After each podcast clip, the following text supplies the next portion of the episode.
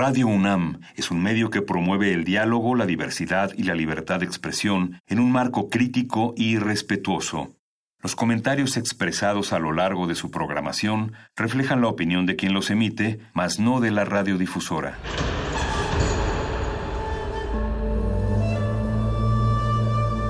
Un templo para la apreciación del ser mediante el sonido. mediante el sonido. Para nosotros. El sol sale durante la noche. Nuestros gritos llevan la mesura del silencio. Y el descontento está lleno de baile y risas. A todo, incluso a nosotros, nos resistimos. La universidad Ustedes y nosotros somos de Resistencia modulada.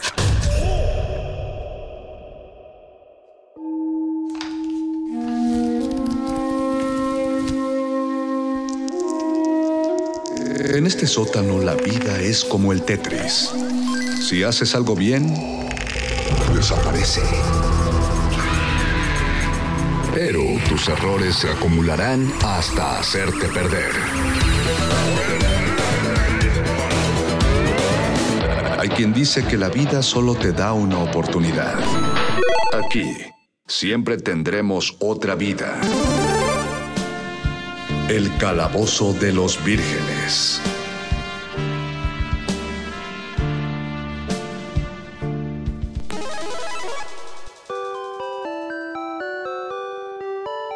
Videojuegos centrales y derivados para casi todas las consolas de Nintendo, muñecos de colección, peluches, plushies, muebles de oficina, muebles caseros, pósters, decoraciones, llaveros, artículos de limpieza, ropa, caricaturas, películas, un enorme etcétera. Incluye el merchandising de, de Pokémon Company, conocido sencillamente como Pokémon. Un fenómeno que se ha convertido en la segunda saga más vendida de Nintendo, el único tema que en algún momento sobrepasó las búsquedas de Google por encima de la pornografía. ¿Cómo comenzó un imperio del entretenimiento tan grande a partir de una pequeña idea que era la de coleccionar una serie de monstruos y entrenarlos para ganar batallas entre ellos? Hoy, en el Calabozo de los Vírgenes, les presentaremos un extracto de la historia de Pokémon. El calabozo de los vírgenes. Tengo que ser siempre el mejor, mejor que nadie más. Atraparlos mi prueba es, entrenarlos mi ideal. Yo viajaré de aquí a allá, buscando hasta el fin.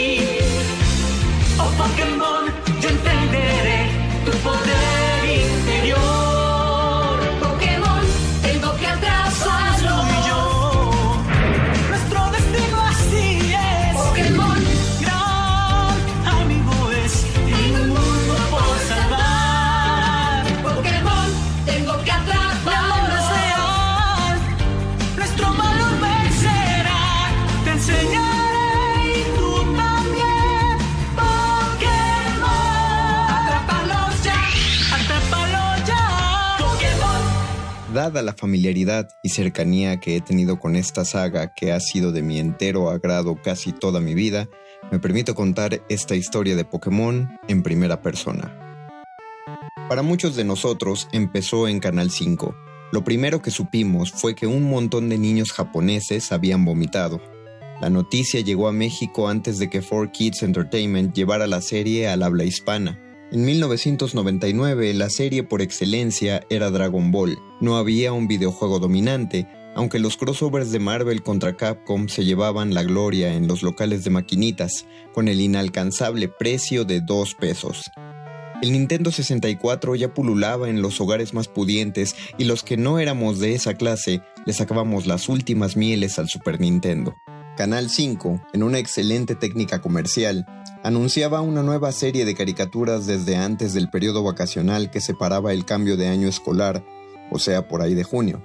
Terminaba el quinto año yo, cuando se me ocurrió echarle el ojo a la serie que, dicho sea de paso, me negaba a ver en primera por fidelidad a Dragon Ball, cariñosa brasa que nos extingue, en segunda, porque suelo renegar de los fenómenos masivos.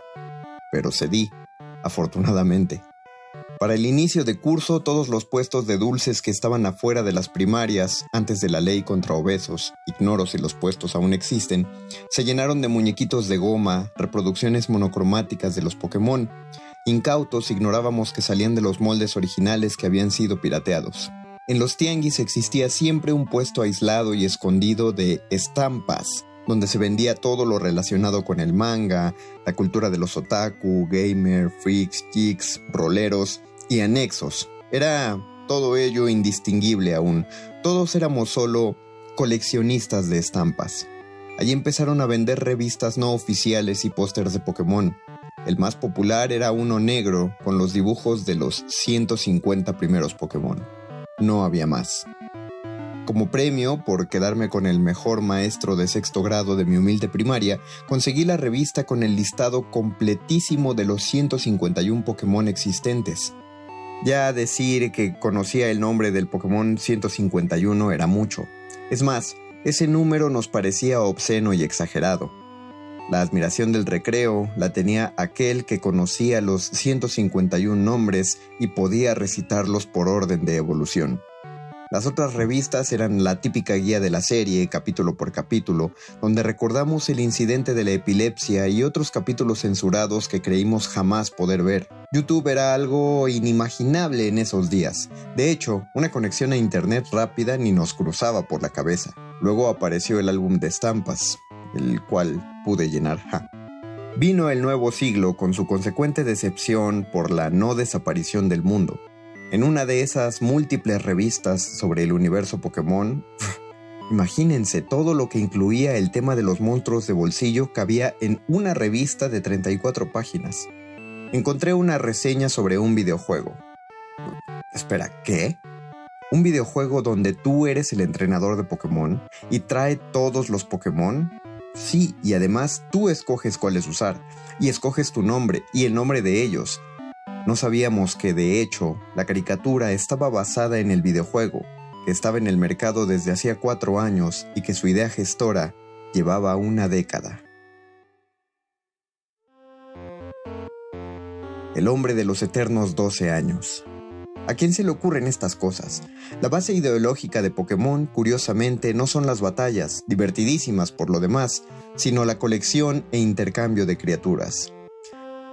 En 1965, en Machida, Tokio, nace un muchachón diagnosticado con el síndrome de Asperger, una especie de autismo, que gusta de pasar los ratos libres de su infancia recolectando gusanillos y renacuajos en los charcos, árboles y pequeñas cavernas de su barrio, bichos que intercambiaba con sus amigos. A este muchacho le decían Satoshi Tajiri. Su padre lo envía a estudiar ingeniería a Tokio, pero a Tajiri no le gusta la escuela y cuando vuelve a casa se da cuenta de que los paisajes naturales en los que estaba acostumbrado a jugar fueron reemplazados por todas esas construcciones que el progreso lleva a donde va. Consiguió por un tiempo el trabajo soñado, un tester de videojuegos, maldita envidia, y después fundó con un amigo suyo la revista Game Freak, una publicación independiente sobre videojuegos. Su amigo era Ken Sugimori, nombre que seguramente han leído los que no apagan la consola cuando salen los créditos finales de Pokémon. Todo esto fue en 1982. Hagamos cuentas, Satoshi Tajiri tiene apenas 17 años. Game Freak hizo por ahí algunos videojuegos sin mucha gloria. Por ejemplo, uno de ellos, Yoshi's Egg, es el primer Yoshi para la Nintendo Entertainment System. Pero Satoshi tenía por ahí el gusanito de hacer un juego con, pues, gusanitos. Al final de los alocados años 80, Nintendo saca su glorioso tabique, el Game Boy. Era 1989, yo tenía apenas un año. Esta consola fue una revolución para los videojuegos. Podías llevarte el Tetris y el Mario Bros. a donde quisieras, solo necesitabas cuatro pilas AA que te duraban hasta 5 horas, potentísimo. Satoshi Tajiri ve las posibilidades que esto le plantea a su juego de bichos y presenta el proyecto ante Nintendo, el cual lo recibió con gesto aceptable, pero ninguno esperaba que fuera la gran cosa. Para 1990, Satoshi Tajiri y Ken Sugimori ya están trabajando en el desarrollo del juego, pero al proyecto llegó a ayudar un verdadero héroe de las consolas actuales, cuya imaginación e iniciativa en el área del entretenimiento nos ha dado horas y horas y horas de felicidad a casi todos los que hemos tomado un mando en nuestras manos en nuestra vida. Shigeru Miyamoto. Ya saben, ese que lo único que hizo fue crear, entre muchas otras cosas, a Mario Bros. Aunque con el apoyo de Miyamoto pudieron echarle los kilos al juego, la programación les llevó 6 años. En 1996, cuando Satoshi Tajiri tenía 30 años, bajo el sello de Game Freak, vio la luz por primera vez el juego Pokémon Suta o Pocket Monsters, Pokémon.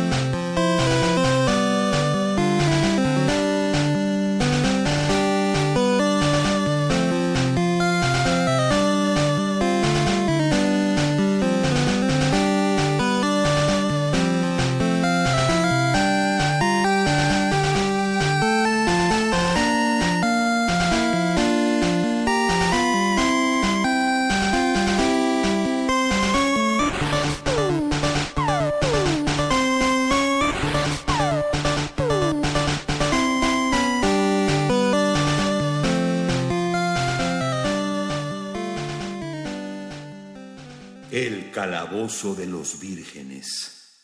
Como todos sabemos, la traducción literal es monstruos de bolsillo. De hecho, Pokémon fue demandado por una serie de juguetes de Hasbro llamados Monsters in My Pocket. Los más grandes tal vez recuerden a uno de sus comerciales que sonaban tanto cerca del Día de Reyes, pues Sonrix trajo esa franquicia a México con los monstruos incluidos en unas cajas de dulces. La contracción de las palabras se escribe en inglés con tilde, Pokémon. Sin embargo, todos pronunciamos Pokémon como palabra aguda. ¿Cómo, cómo debería ser? Bueno, aquí hay, aquí hay una pista a la solución. Se pronuncia Pokémon, pero se acentúa en la E porque de escribirlo sin acento en inglés, la pronunciación cambiaría. Pokémon. Según las reglas del idioma inglés, al escribir Pokémon sin acento en ningún lado, se pronunciaría Pokémon. La tilde es para que la E se pronuncie. De igual manera, en el idioma inglés lo pronuncian como quieren: Pokémon, Pokémon, Pokémon, Pokémon, etc. Satoshi Tajiri, cuyo nombre lleva el protagonista de la serie en Japón, nombró Shigeru al rival de la historia, a lo que conoceríamos como Gary, en honor al que le apadrinó el juego. Cables, tortugas y ratones, cuestión de marketing. Los primeros dos juegos que aparecieron fueron Pokémon Green y Pokémon Red, conocidos en su idioma original por Aka y Midori, cuyas mascotas eran Venusaur y Charizard respectivamente. Cuando Satoshi Tajiri estaba ideando el juego, vio a dos niños jugando con su Game Boy, uno muy cerca del otro. Ahí encontró el germen del intercambio de criaturas. Una conexión por el Link Cable permitiría a los jugadores intercambiar sus bichos. Si analizamos las reglas del juego, veremos que todo está enfocado en este intercambio. Un Pokémon recibido de otro entrenador gana puntos de experiencia más rápido que uno propio, pero desobedecen cuando son muy fuertes, por lo que hay que avanzar en el juego y ganar las medallas de gimnasio respectivos para tener su control. Pero la mejor idea sobre el juego y en cuestión de marketing que se tuvo en la historia de Pokémon y probablemente en la historia de los videojuegos fue la exclusividad de Pokémones. Así es, eran 150 Pokémones en el juego, pero en tu versión, ya fuera la versión roja o la versión verde, solo tenías acceso a 139 de ellos. Si querías verlos a todos, debías conectarte con un amigo que tuviera la otra versión del juego. Aquí es bueno mencionar a un par de personas más. Sukenazu Ishihara, que es el actual presidente y gerente de Pokémon Company, y Shigeki Mojimoto, miembro actual de Game Freak. Pero en los primeros años de los 90, ellos dos fueron el productor y uno de los programadores de los primeros juegos, respectivamente. Recién habían salido las primeras versiones, cuenta Ishihara, cuando ya estaban planeando el lanzamiento de otras dos versiones más, los Pokémon Oro y Plata. Lo más curioso es que todo el trabajo de la saga Pokémon se hizo pensando que esas dos versiones serían las últimas de toda la saga, no por un pesimismo comercial, sino porque no creían que tuvieran que sacar más juegos. El señor Ishihara era el encargado de la marca registrada de Pokémon. Cada artículo que salía bajo este sello pasaba por su aprobación. Imaginarán la cantidad de cosas que le llegaban, mucha porquería de seguro. En una de esas, a media planeación de oro y plata, Satoshi Tajiri llegó con Ishihara y dijo, hemos terminado uno, o sea, otro juego. No hablaba de las versiones metálicas, sino de Pokémon Azul, una edición tan limitada que salió del mercado japonés en octubre de 1999, y cuando creyeron que podían seguir trabajando en la segunda generación de Pokémones, apareció Pokémon Amarillo, versión Pikachu. Era todo mercadeo. Pikachu había ganado muchísima popularidad a raíz de la serie televisiva. De hecho, se pensaba que originalmente Clefairy iba a ser la mascota oficial de la franquicia, pero el ratón eléctrico resultó más encantador. Lo que uno no se explica es por qué la mascota no es Poliwhirl, que es la evolución del Pokémon favorito de Satoshi Tajiri, Poliwag. Aquí es donde aparece ese gran misterio de los primeros juegos de Pokémon y que fue el que terminó de darle ese gran impulso para convertirlo en un fenómeno global, el Pokémon perdido.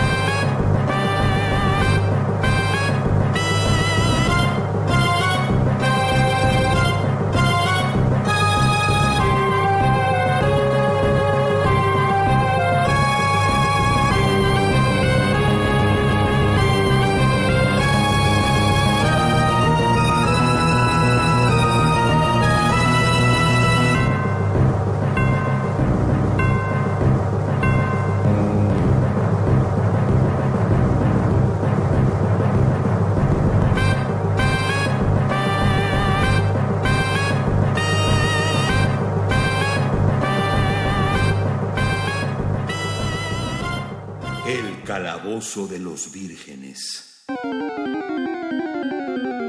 El Pokémon perdido.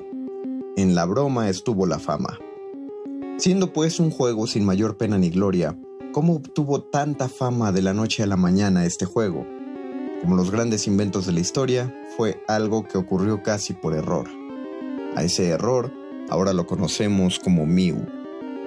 Si entran al sitio oficial de Nintendo, que pueden buscarlo en español, en los artículos relacionados a la salida de las versiones Heart Gold y Soul Silver de la cuarta generación, hay una entrevista del señor Iwata, nada menos que el presidente de Nintendo en ese momento, a Ishihara y Mojimoto, donde hablaban de esta coincidencia.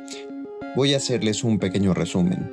Para 1996 no había grandes medios de difusión, excepto, claro, la televisión, pero no medios de opinión, los blogs y las redes sociales no eran sueños en las mentes de ningún programador, solo existía el boca a boca y la revista Korokoro Comic, que en Japón aún se sigue produciendo. Mew fue un Pokémon agregado hacia el final de la programación. Cuando tenían la última versión lista, la memoria de los cartuchos estaba completa. Luego borraron el programa de limpieza. Son programas, según entiendo, con los que los sistemas operativos quitan todo lo que no se usa o no sirve, porque ese programa de limpieza no iba en la versión final. Entonces, quedó libre un espacio de 300 bytes. Un espacio muy pequeño, pero suficiente para que cupiera el mítico Pokémon número 151. Mew, como sabemos, no forma parte de la trama principal, no es un Pokémon necesario y no se puede atrapar en algún lugar específico, aunque existen glitches en distintos juegos para sacarlo. Es decir, a nivel anécdota, no es un Pokémon trascendente que se mencione en el juego. Entonces, ¿por qué diablos lo metieron? Porque podían y porque querían. Un juego interno de los programadores, del cual incluso Satoshi Tajiri estaba enterado. Con un detonante X, un motor de arranque que podía meterse de manera externa del juego, Mew podía aparecer en la partida de los jugadores. Sin embargo, un pequeño error operativo en algunos cartuchos hizo que Mew empezara a aparecer en varias partidas de juego al azar. Eso le dio un aire mucho más mitológico a este gatito. Entonces, por medio de Korokoro Comic, anunciaron que se haría un concurso conocido como la oferta del Pokémon legendario, donde 20 ganadores podrían mandar su cartucho a Nintendo para cargar los datos de Mew. 20 ganadores solamente. Participaron alrededor de 78 mil.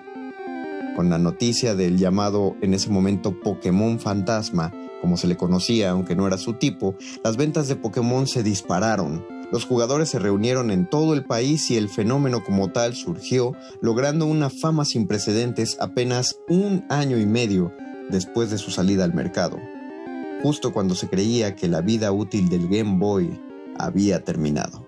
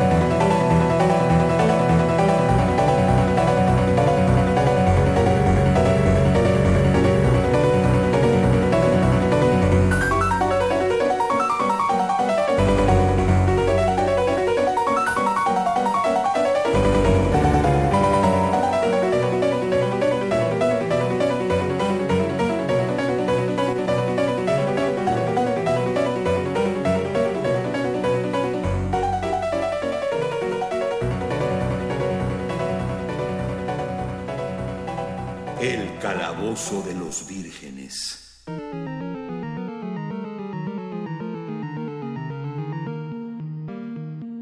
...6 de enero del año 2000... Desperté sin esperar un gran cúmulo de regalos alrededor del arbolito navideño. No iba a haber grandes cajas ni muchas pequeñas. Con la típica conciencia de clase de los Reyes Magos, yo me había limitado a pedir solo tres regalos. Un Meowth que hablara, que era un juguete oficial de Pokémon, un Game Boy, mi primera consola desde que los mismos Reyes Magos me habían regalado un Family, y una versión de Pokémon. Para mi gran felicidad, cumplieron. Excepto con el Game Boy, pero eso no importaba todo el día lo pasé con mi caja de mi versión azul de Pokémon con un Blastoise en la portada, viendo el cartucho diminuto para esa época el cartucho más pequeño que yo había visto para una consola, en un brillante plástico del mismo color que la caja, y leí y releí la Pokémon Trainer's Guide, que era básicamente el libro guía que incluía el juego. La, esa libreta que traen todos los juegos y que siempre vemos en el camino de la tienda a la casa, cuando comprábamos juegos en físico. Cabe destacar que ese cartucho me ha acompañado siempre. Jamás me ha borrado una partida ni se ha descompuesto mi querida versión azul. Cuando mi padre llegó en la noche con mi nuevo Game Boy, que prometió comprar acusando a los Reyes Magos de negligentes, lo que me esperaba al encender la consola casi me hace llorar. La presentación del juego y la música empezaban exactamente como el primer capítulo de la serie.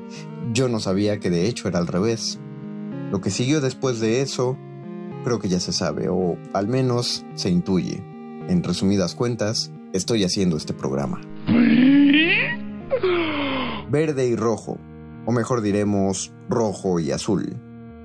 Como ya mencioné en un bloque anterior, Nintendo desarrolló los juegos de los tres Pokémon básicos en Japón, pero a todos de este lado del charco nos queda la duda. ¿Por qué no llegó Pokémon Verde oficialmente al habla inglesa?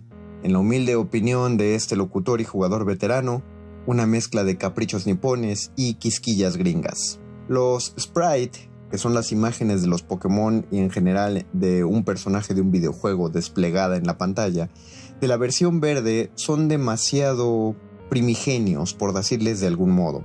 Es un primer intento de programación y algunos de los dibujos muestran un exotismo oriental exagerado para cánones occidentales.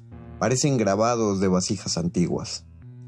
Nintendo of America, o NOAA, prefirió algo que estuviera ya más concluido, unos sprites más trabajados. Por supuesto que si los vemos ahora nos parecen adefesios de 8 bits a los que solo los verdaderos nostálgicos les encontraríamos la belleza. Hagamos una retrospectiva. Muchos jugadores conocen Pokémon desde la tercera generación. Hay otros que solo conocen Pokémon, digamos, desde negro y blanco, y otros conocieron solo escudo y espada. Pero ¿cómo eran los juegos de la primera generación? ¿Cómo empezó toda la cosa? No podemos negar el tiempo que ha pasado, así que hablaré en retrospectiva para darles una idea, a ver si alguien de los que está escuchando se anima a buscar un emulador o iniciar una partida de alguna generación anterior, de las primeras generaciones. Y los que sí las conocen, no se aburrirán con lo que van a escuchar. Recordar es vivir. Pica, pica. La caja ya eran del mismo tamaño que las cajas actuales de los juegos de Nintendo DS y 3DS, solo que de más profundidad y hechas todas de cartón. Las ilustraciones de Pokémon son las conocidas como Sugimori's Art del año 96, o dibujos de Ken Sugimori, el amigo de Tajiri.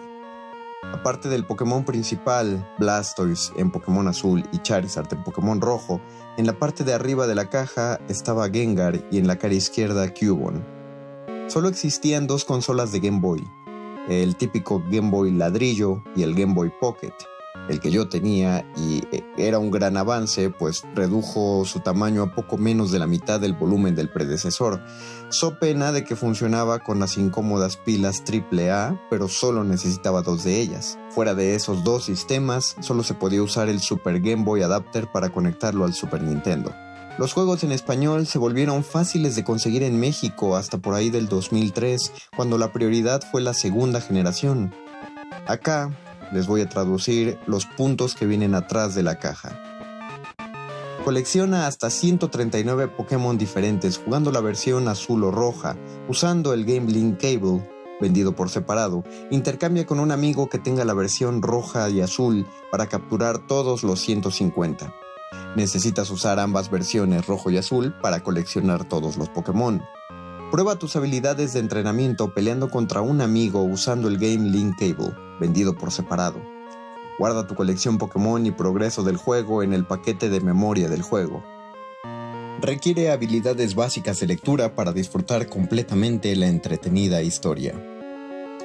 Un RPG protozoario. Ya eran famosos en su época.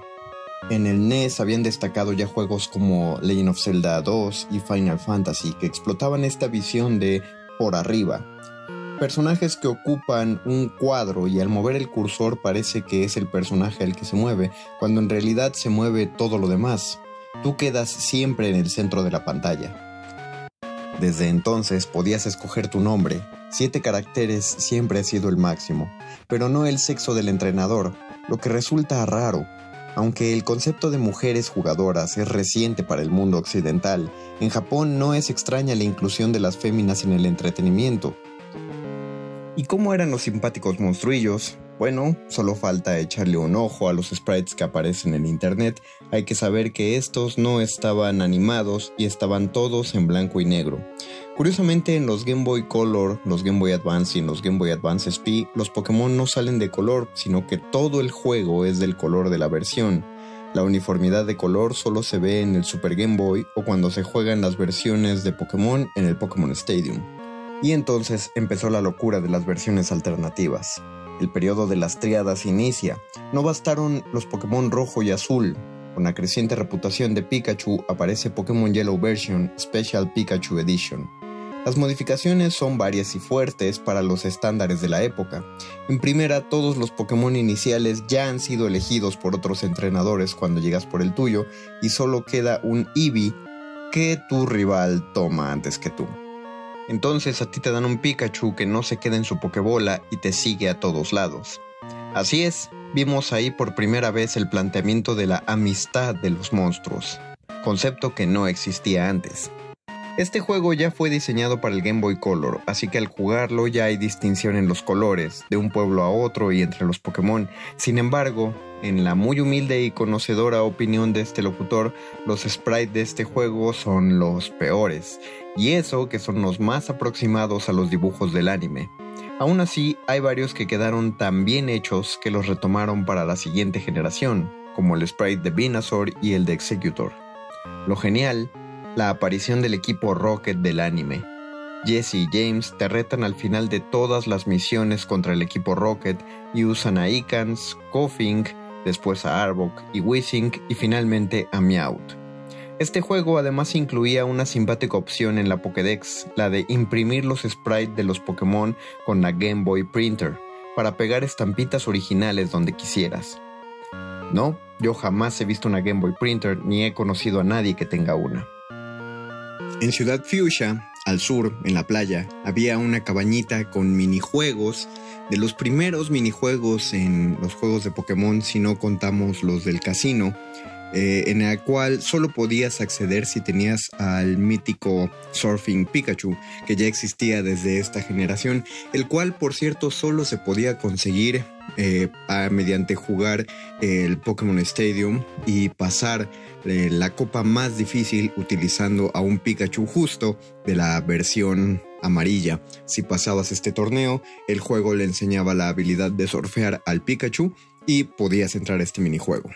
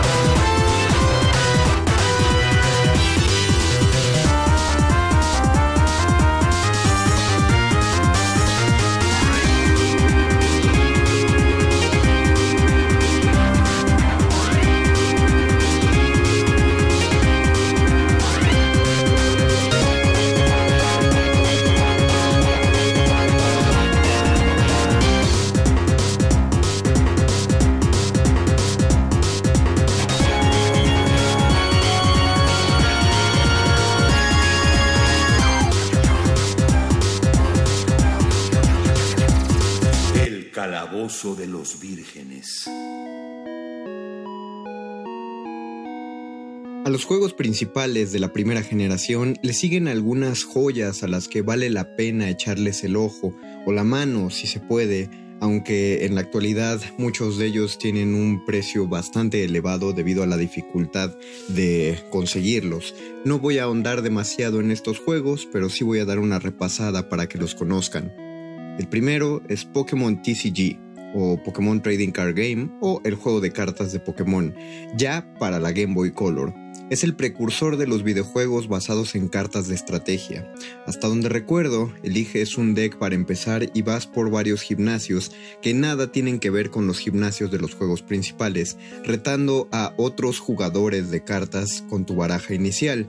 Cada vez que le ganas a otro jugador, obtienes un booster pack para aumentar tu colección. Un booster pack es un sobre con 10 cartas podías armar barajas distintas y guardarlas en diferentes archivos. Lo que no se especifica es si en este mundo existen los Pokémon como en los juegos principales o este es más un mundo como el nuestro en que los Pokémon no pasan de ser cartas. Sin embargo, las mismas cartas sí determinan mucho de la actividad social de ese universo. Pokémon Pinball, tal cual un pinball de Pokémones. La fichita es, o la pelotita, es una pokebola. A veces debes cumplir minijuegos para atrapar monstruos especiales, pero no aparecen todos los Pokémon ni te sirven realmente de mucho. Aún así, resulta un juego bastante entretenido. El cartucho transparente oscuro para Game Boy Color tenía una pequeña protuberancia el cual le permitía hacer el juego vibrar cada vez que golpeabas o obtenías un bono de puntaje, una especie de Rumble Pack integrado en el mismo cartucho, otra revolución de Pokémon.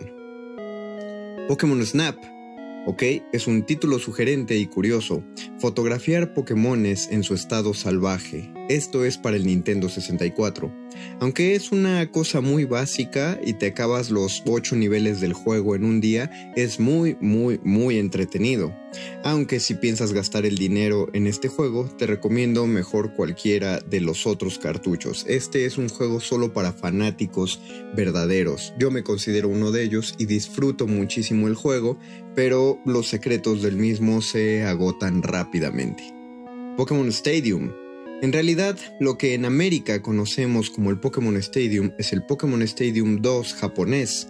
La primera versión no tenía los 150 Pokémon para rentar y las gráficas de los estadios eran muy bajas, además de que las reglas de los torneos eran deficientes. Pokémon Stadium es, a grosso modo, un juego en el que debes ir ganando distintas copas peleando con Pokémones. No hay mayor historia, de hecho no hay una narrativa, solo vas venciendo entrenador tras entrenador tras entrenador. En la esencia, el juego te permite rentar o elegir de Pokémones que ya estén en el Stadium a todos los 150 existentes. Pero la mejor manera de disfrutar el juego era a través del Transfer Pack, un accesorio en el cual tú introducías tu cartucho de Game Boy a través del control del Nintendo 64 y transferías los Pokémones hasta el juego de Nintendo y podías ver tus Pokémon pasar de los 8 bits a la tercera dimensión que nos ofrecía el Nintendo 64 y utilizar esos Pokémones para ir ganando cada uno de los torneos. Para nosotros, para nuestra generación, fue una revelación que veíamos anunciada los sábados después del laboratorio de Dexter en Cartoon Network, en una sección llamada El Juego del Mes. Tus Pokémon en 3D directamente del cartucho, no existían en ese momento los Pokémon Shiny o los Pokémon de un color distinto al normal, pero en Pokémon Stadium variaban los colores del Pokémon según el nombre que le hubieras puesto. Como tampoco existía nada similar a las torres de batalla que después existieron a partir de la tercera generación, el Stadium era el reto perfecto para después de terminar un cartucho de la primera generación.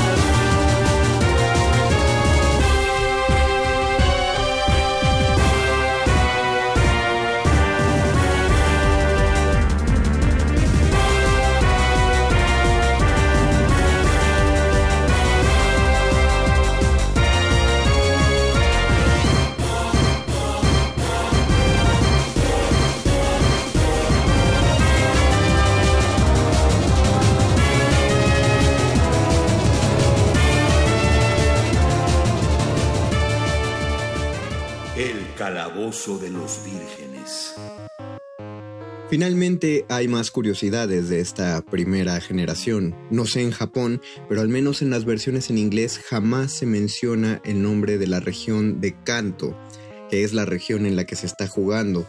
Hasta este punto, toda la primera generación jugábamos en un continente del cual desconocíamos el nombre. El nombre sale o aparece como tal hasta los juegos de segunda generación. A esta generación pertenece el clásico Pokémon Missing No o Missing Number, el cual era parte de un glitch para clonar ítems. El sexto ítem de tu bolsa, de arriba para abajo, podía crecer hasta un aproximado de 130 unidades, aunque solo tuvieras una, cada vez que te aparecía el Pokémon Missing Number. Este Pokémon es básicamente un glitch, un conjunto de gráficos indefinidos que aparecían tras realizar un pequeño ritual alrededor del juego. Eh, para muchos el glitch podía borrar la memoria de los juegos y resultaba en un peligro, pero por ello, para la versión amarilla, el glitch fue corregido. También hay un glitch para atrapar a Mew en Pokémon Rojo y Pokémon Azul. El truco es bien sabido, aunque si alguien lo quiere puede buscarlo en Google. Ambos son totalmente ciertos y funcionales. Y existe un glitch más para atrapar a Mew en Pokémon amarillo, el cual hace muchos años valía oro esa información, pero en la actualidad pueden encontrarlo en prácticamente cualquier foro de internet de Pokémon en el cual se sepa sobre la primera generación. La mayor parte de los cartuchos de Game Boy eran grises o negros, uno que otro renegado era color rojo, los juegos de Pokémon involucraron el color hasta en el diseño del cartucho. Pokémon azul con cartucho azul, Pokémon rojo con cartucho rojo y Pokémon amarillo, bueno, ya se veía venir. En estos juegos de primera generación no se podía correr, por lo que muchos jugadores de generaciones posteriores se desesperan cuando prueban con un juego de primera generación. La bicicleta que uno podía utilizar desaparece al entrar a las casetas que separan una ruta de una ciudad y la música siempre era la de la bicicleta, contrario a lo que ocurrió a partir de la segunda generación, un arreglo que agradecemos mucho para darle algo de velocidad al juego. El último entrenador a vencer es tu rival. Los Pokémon más fuertes que enfrentas en esta versión son su Pokémon inicial a nivel 65, y el Mewtwo salvaje que puedes atrapar en los juegos a nivel 70. A diferencia de juegos de Pokémon de las generaciones venideras, los Pokémon legendarios no vuelven a aparecer una semana después si por error los desmayas. De hecho, estos juegos no contaban ni siquiera con un reloj interno, no había ni calendario, no existía el concepto del día o la noche o el tiempo en estos juegos, lo cual era hacía muy difícil la captura de Pokémon legendarios. Si uno desmayaba a uno de estos Pokémon, no volvían a aparecer y se perdía definitivamente la opción de capturarlos. Por ello, había que guardar el juego antes de enfrentar un Pokémon legendario. Otra cuestión que quizá pocos saben eh, es que los Pokémon tienen sexo de ambas maneras, es decir, tienen un, género biológico y al mismo tiempo tienen relaciones sexuales entre ellos para poner huevitos, pero eso ocurre a partir de los juegos de segunda generación. Los jugadores de Pokémon Go en este momento saben que uno puede atrapar un Pokémon macho o hembra y algunos Pokémon solo existen en hembra, solo existen en macho y algunos ni siquiera tienen género pero en la primera generación ningún Pokémon lo tenía. Eso fue un concepto que fue agregado hasta la segunda generación, por lo tanto estos Pokémon no criaban ni había movimientos que se basaran en la ventaja de género, como el movimiento atracción. En tanto diferencia de género, solo existían los Pokémon Nidoran, el Nidoran macho y el Nidoran hembra.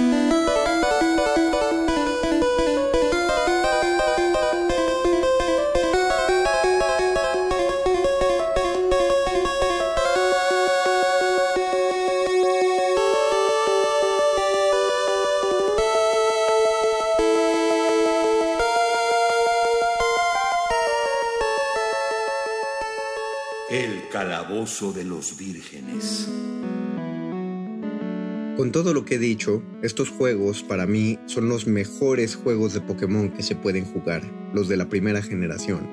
Claro que tienen sus desventajas entendibles por la época de desarrollo. Han pasado 24 años desde que estos juegos salieron al mercado. Algunos de los escuchas tienen esa edad, tienen menos de esa edad. Pero estos juegos establecieron los cimientos para que ahora existiera The Pokémon Company. Les sugiero que si encuentran uno y lo pueden comprar o lo pueden jugar en un emulador en su computadora, lo hagan. Tiempo después llegó a aparecer la primera película de Pokémon, que tenía un cortometraje antes.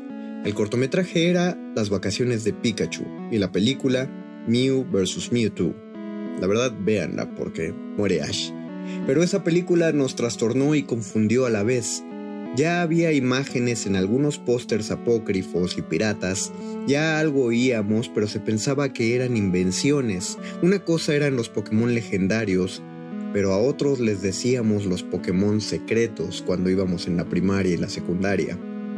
Cuando empezó Mew vs Mewtwo, Ash enfrenta a un entrenador que usaba un Machamp, un Golem y un ¿Un elefante que no figuraba en el Pokédex? ¿Quién es ese elefante? Y en las vacaciones de Pikachu había un Pokémon azul, una bolita azul y un perrito rosa. ¿Quiénes eran? Nosotros les decíamos Pokémon secretos. No sabíamos a qué pertenecían Donphan, Marill y Snowball, pero después supimos. Eso fue la segunda generación, pero la segunda generación será motivo de algún otro calabozo de los vírgenes. Muchas gracias por escuchar, agradezco a Paquito de Pablo por hacer la edición de este programa y a Radio UNAM por ponerle play a la emisión. Recuerden que nos quedan todavía dos horas de resistencia modulada. Yo soy, sigo siendo, fui y seré su ñoño máster de confianza y en esta ocasión maestro Pokémon de bolsillo, el Mago Conde. Y les deseo una buena semana, una buena noche y nos escuchamos la próxima emisión del Calabozo. Hasta la próxima semana.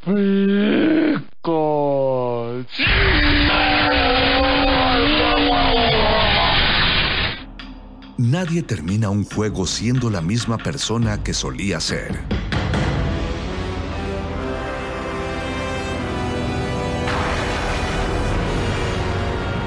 Seamos alguien más.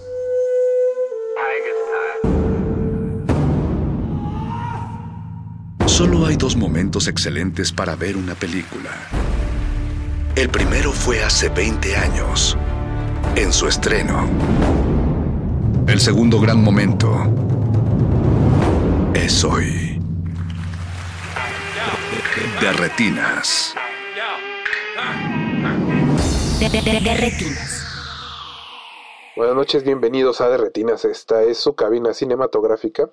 Mi nombre es Rafael Paz y si el reloj lo permite vamos a estar hablando de cine hasta las 10 de la noche. Hoy en Resistencia Modulada vamos a platicar de nuestras películas favoritas de los hermanos Cohen porque hace 25 años se estrenó uno de sus trabajos más reconocidos, Fargo.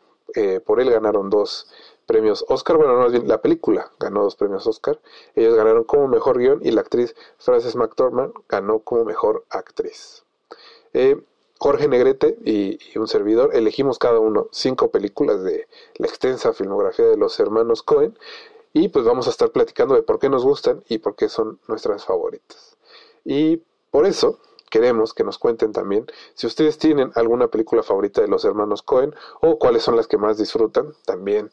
Si eh, son detractores o si ya no les agrada el cine de los hermanos Cohen, estamos esperando su opinión. Esa es bastante Importante, nos pueden contactar en Twitter como arroba Rmodulada o en arroba Paz Espa y o en Facebook donde nos encuentran como Resistencia Modulada. Hay muchas películas de donde elegir, así que sin pena, porque seguro algunas de nuestras selecciones los van a sorprender.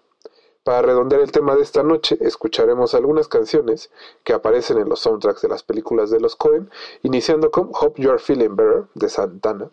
Esta es parte del soundtrack de Un Hombre Serio, antes de ir al corte musical y escuchar la canción de Santana, muchas gracias a Mauricio Orduña, que se encargó de producir este programa, y a todo el equipo de Radio que hace posible su transmisión. No se despeguen, recuerden que están en Derretinas.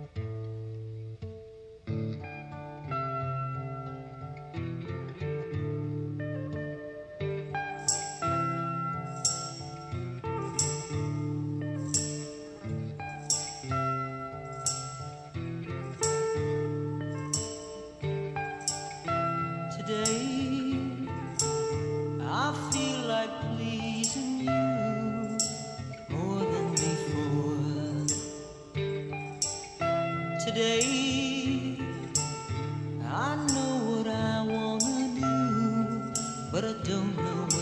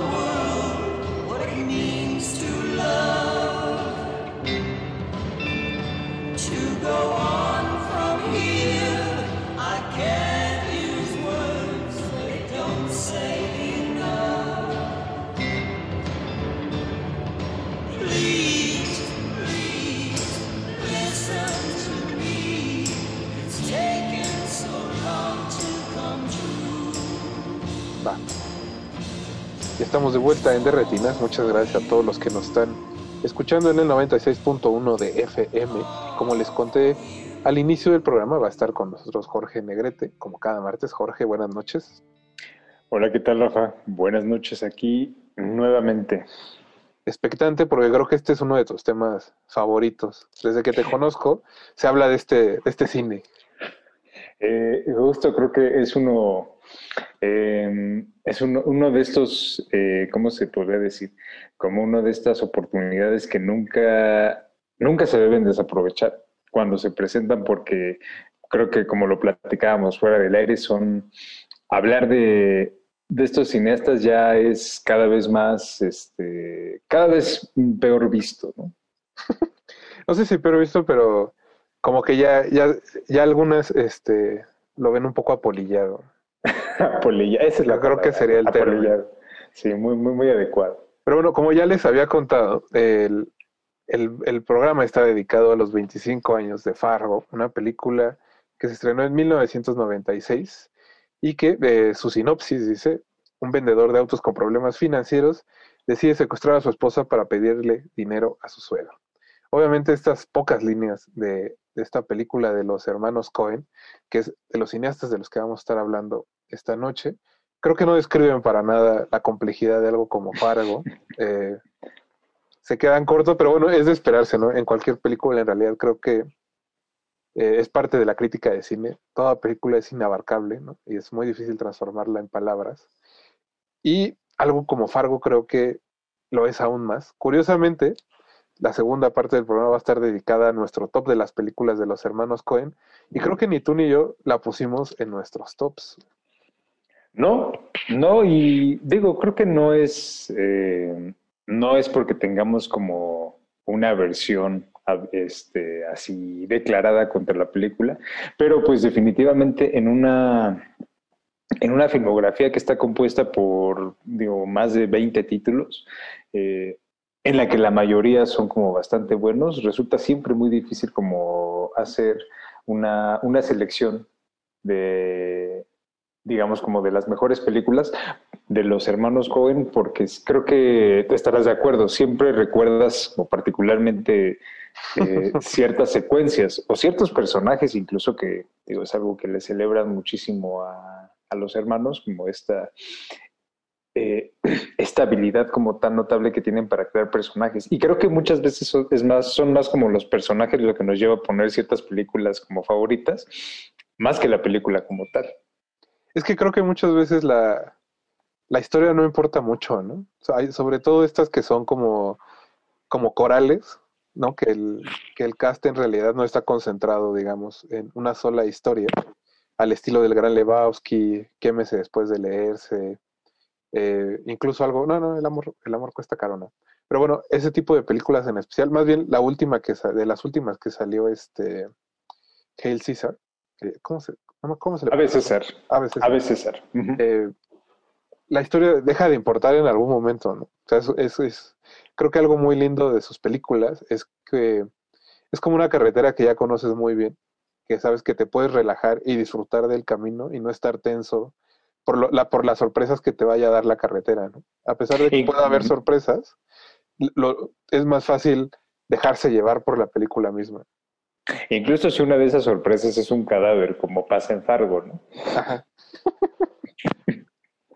y eso, que creo que muchas de las películas son sobre, sobre personas muy sencillas, personas que toda la vida, o sea, que digamos que no han tenido una gran vida, y que sienten que la vida les debe algo y al tratar de conseguir eso que se les debe, terminas metiéndose en muchos más problemas, ¿no? Porque es como, los gringos dicen algo así como, está por arriba de tu sueldo, güey. es que fíjate que justo esa parte como de eh, algo simple que se va complicando parece ser algo que va, que está presente como en muchas de las películas de los hermanos Cohen y eh, particularmente como en, Fargo, ¿no?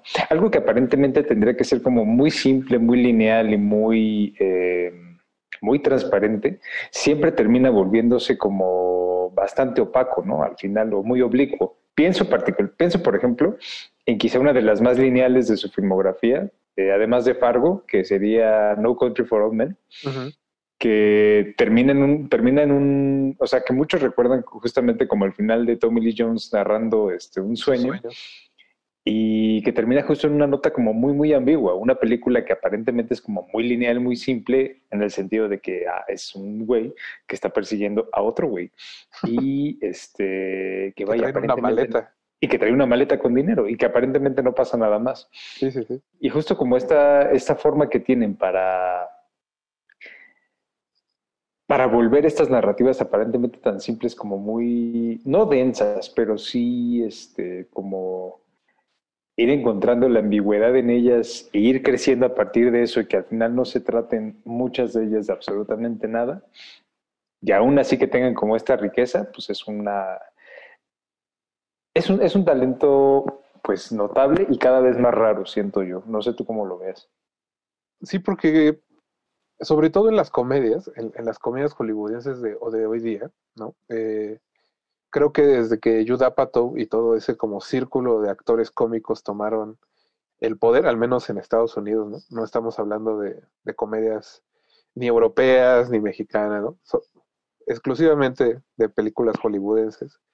Eh, creo que la llegada de Judd Apatow marcó un momento en el que la improvisación se volvió más importante que el guion, ¿no? Eh, Ahora casi todas las comedias duran dos horas y media y 45, digo más, no, más bien, más de la mitad de la película se siente que, que existe y que te la están mostrando porque alguien en el set no se dejó de reír de lo que estaban improvisando.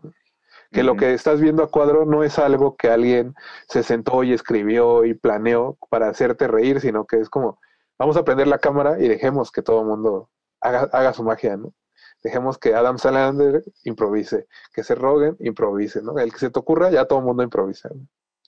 Y creo que la diferencia es que los Cohen siguen siendo directores muy de guion, ¿no? Sus guiones son lo que hace que las películas brillen y que ellos no, o sea, en cuanto escriben un guion, dicen, esto es lo que va a ser la película. Pero fíjate que justo esa parte, eh, creo que se, o sea, definitivamente hay como una un control como que se siente muy riguroso sobre el guion, pero también la parte de la dirección, como la forma en la que se leen las líneas, en la forma en la que se leen los diálogos, eh, la persona que los dice, el actor que los dice, que tiene que ser como muy, muy preciso. Justo, eh, como dices, está en las antípodas de toda esta, toda esta escuela como de improvisación que Apatow llega como a, de alguna u otra forma, como establecer. Y que esta cualidad como muy, muy especial del cine de los Cohen, de los Cohen que viene eh, mucho, por ejemplo, de... E-, ellos han este, dicho en muchas ocasiones que admiran, por ejemplo, a, gente como Preston Sturges o este, Billy Wilder, eh, que también son personas con una atención así muy minuciosa como al, guion, y no solamente al guion, sino como la forma en la que ese guion llega eh, a la pantalla. Y la precisión con la que el actor debe decir el diálogo, la precisión, el timing, como la, cuestión del timing que ya es una cosa de dirección cinematográfica, que muchas veces se da, se toma, se da mucho por sentado, ¿no? Se subestima, pero que también eh, revela como una, una habilidad que no muchas veces se le reconoce a los cineastas. Sí, y, en el caso específico de Fargo, creo que es una película muy interesante y sé que es un lugar común. decir, es una película muy interesante. Y a pesar de que no está en ninguna de nuestras películas favoritas de los Cohen, creo que puedes marcar como una continuación de cierto tema, ¿no? Hablabas hace rato de, de Sin lugar para los débiles, que es, es una película sobre cierta moral no diría, no diría sobre la moral en general, pero sí sobre la moral del lugar que están retratando. Y en el caso de Fargo también, ¿no? O sea, digamos que en Fargo las, las personas que tienen buenas acciones, ¿no? O que, cumplen con lo que tienen que hacer, no, no, no salen castigadas, ¿no? tienen problemas. todos los demás, si te portas mal, eventualmente vas a pagar ese castigo, ¿no? En mayor o en menor medida que, es increíblemente diferente a algo como, por ejemplo, eh, un hombre serio, ¿no? que es la historia de este hombre que se ve atrapado por una espiral de decadencia y de burla del universo hacia su persona. Y que es, es, muy diferente, ¿no? Eh, sin lugar para los débiles sí se parece a Fargo en ese sentido. Entonces, antes de, antes de irnos al corte, Jorge, más bien cuéntame, eh, pues eso, ¿qué te parece Fargo? Digo, creo que eh, tuve oportunidad de verla hace, hace algunos meses. Eh, me la topé en televisión, no que yo conscientemente haya como buscado verla. Y digo, creo que fue una película que les dio como mucho reconocimiento eh, a los hermanos Cohen. digamos, fue como en muchos, en muchos sentidos ese, ese ya, ese espaldarazo oficial por parte de, de, la industria hollywoodense que les permitió ya enfrascarse en proyectos como mucho más, eh, mucho más grandes o mucho más ambiciosos. De hecho, digo, después de Fargo eh, vino el gran Lebowski que sigue siendo a la fecha una de sus películas más personales, más incoherentes y mucho más arriesgadas. Entonces, creo que eso, ese, ese gesto habla mucho como del, del tipo de cine que, este, que aspiran a hacer y de que pues genuinamente no les interesa cumplir con las expectativas de una industria y que son este tipo de cineastas eh, y sobre todo a partir de, Fargo que pueden coexistir eh, digamos como con su estilo personal y no ceder a la industria. O sea, e, es son de estos cineastas raros que la industria permite que, que existan y que filmen las cosas como ellos quieren, porque se porque encuentran el público y es más bien porque luego de alguna u otra forma lo pudieron encontrar, nutrirlo y, hacer que creciera. Eh, entonces la industria dice, bueno, hagan lo que ustedes quieran, nosotros no tenemos como ningún, ningún problema. y que justo creo que va, va ligado a lo que hablábamos al principio, ¿no? De por qué cierta parte de la cinefilia parece ya no estar ¿no? tan tan del lado de los Cohen o, o, tenerlos en este pedestal en el que estuvieron durante tanto tiempo. Y creo que es precisamente por eso, porque en los últimos 25, 30 años han sido de los pocos eh, cineastas que tienen una personalidad como muy distintiva y que se les ha permitido hacer película tras película sin importar si hacen dinero o no. Y que creo que ahora que son tiempos de igualdad y de un llamado a abrir las puertas a, más personas y a a más este, directoras, directores de otras partes del mundo que tengan otros, otros este, backgrounds, olvidé la palabra en español, pues los Cohen obviamente son un símbolo de algo que siempre se ha permitido, ¿no? Como el hombre blanco que está haciendo películas y que lo dejamos hacer lo que quiera. Y creo que ahora eso les cuesta un poco. Pero bueno, vamos a un, este, a un corte y regresamos ahora sí para ya dar, dar este, nuestros tops.